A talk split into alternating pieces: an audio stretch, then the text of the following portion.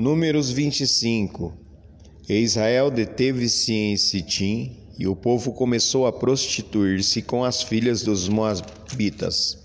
Estas convidaram o povo aos sacrifícios dos seus deuses, e o povo comeu e inclinou-se aos seus deuses. Juntando-se, pois, Israel a Baal Peor, a ira do Senhor se acendeu contra Israel. Disse o Senhor a Moisés: Toma todos os cabeças do povo e enforca-os ao Senhor diante do sol, e o ardor da ira do Senhor se retirará de Israel. Então Moisés disse aos juízes de Israel: Cada um mate os seus homens que se juntaram a Baal Peor. E eis que veio um homem dos filhos de Israel e trouxe a seus irmãos uma midianita perante os olhos de Moisés e de toda a congregação dos filhos de Israel chorando eles diante da tenda da congregação.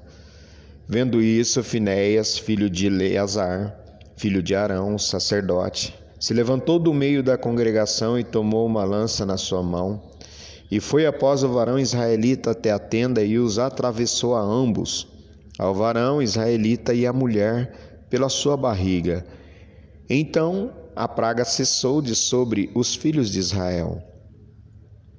E os que morreram daquela praga foram vinte e quatro mil.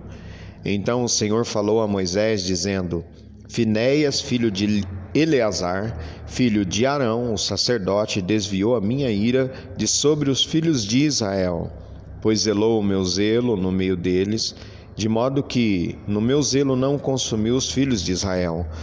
Portanto, dize: Eis que lhe dou o meu concerto de paz e ele e a sua semente depois dele terão um conserto do sacerdócio perpétuo, porquanto teve zelo pelo seu Deus e fez propiciação pelos filhos de Israel. E o nome do israelita morto, que foi morto com a midianita, era Zinri, filho de Salu, maioral da casa paterna dos simeonitas.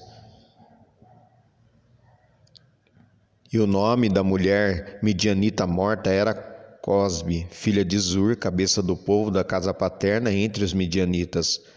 Falou mais o Senhor a Moisés, dizendo: Afligireis os midianitas e os ferireis.